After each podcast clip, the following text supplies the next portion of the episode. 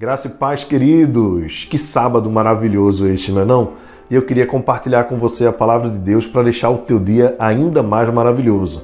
É o Salmo 73 e eu queria ler apenas os dois primeiros versos e discorrer um pouco sobre este salmo.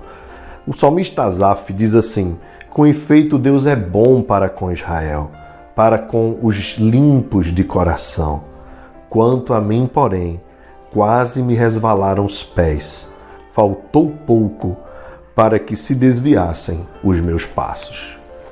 Qual foi a causa que fez com que o salmista percebesse que ele estava quase se desviando da presença do Senhor, quase resvalando os pés, quase entrando numa crise final? Ele mesmo responde no salmo. Ele começou a olhar a prosperidade dos maus. Ele começou a invejar a riqueza dos ímpios.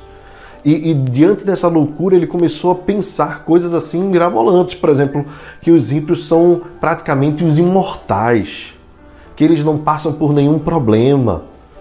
Que pelo contrário, ele é que, mesmo sendo fiel a Deus, parece que estava fazendo isso inutilmente. E Deus só fazia feri-lo, machucá-lo.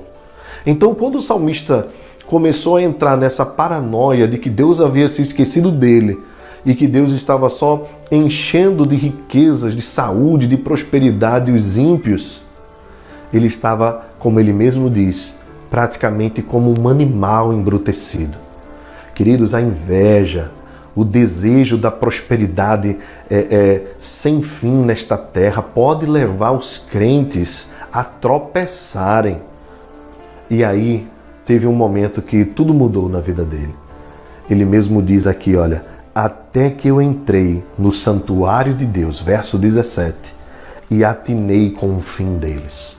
Fazendo agora uma comparação mais séria e à luz da Escritura, quando ele entra no santuário de Deus, na presença de Deus, Deus o faz perceber que, na verdade, toda prosperidade deste mundo não tem valor algum e que quando o homem coloca nela a sua esperança, é como se, num despertar de um sono, ele perdesse tudo e aí viesse a desmoronar com um fim eterno terrível.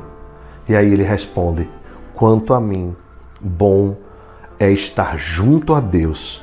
No Senhor ponho o meu refúgio para proclamar os seus feitos. Observe que agora, no final do salmo, o salmista Asaf percebe que a maior riqueza que o homem pode ter é estar na presença de Deus.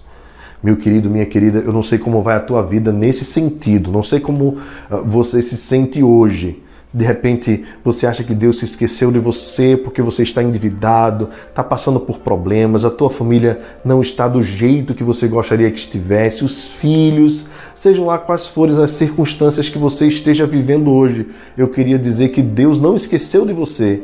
E que se você está perto de Deus, se você está buscando a Deus, se você se coloca humildemente na presença dele, você está escolhendo a boa parte e no tempo certo, na hora certa, Deus vai agir em teu favor. Já o ímpio, que põe o coração nas coisas deste mundo, que acha que o seu bolso é o seu Deus, que o dinheiro é o seu Deus, um dia vai ser confrontado com esta realidade. Jesus falou sobre isso. Jesus disse: Louco, esta noite pedirão a tua alma e o que tens preparado para onde vai? Queridos irmãos, a maior riqueza que nós temos nesta vida é Jesus, é estar perto de Deus. Nada se compara. O nosso tesouro maior é ter Jesus, ele é suficiente para nós. Se nós temos Cristo no coração, isso nos basta. Ele é o bastante para nós. O Senhor é o nosso pastor, ele nunca nos faltará, sempre estará conosco, mesmo no vale da sombra da morte. Não esqueça, bom é estar junto a Deus. É por isso que o salmista começa dizendo assim: Deus é bom para com Israel. Ou seja, Deus é sempre bom. Nós é que somos pequenos. Nós é que às vezes nos hipnotizamos pelas coisas deste mundo. Nós que às vezes colocamos o nosso coração nas coisas desta terra e aí começamos a caminhar por caminhos estranhos à presença de Deus. Volte-se para Deus hoje. Ponha o seu coração e ponha o valor naquilo que realmente tem valor. Ame a Deus tema a Deus, siga os seus caminhos, siga os seus preceitos. Creia, acima de tudo, Deus está contigo. Que Deus te abençoe. Um excelente sábado. Fica na paz.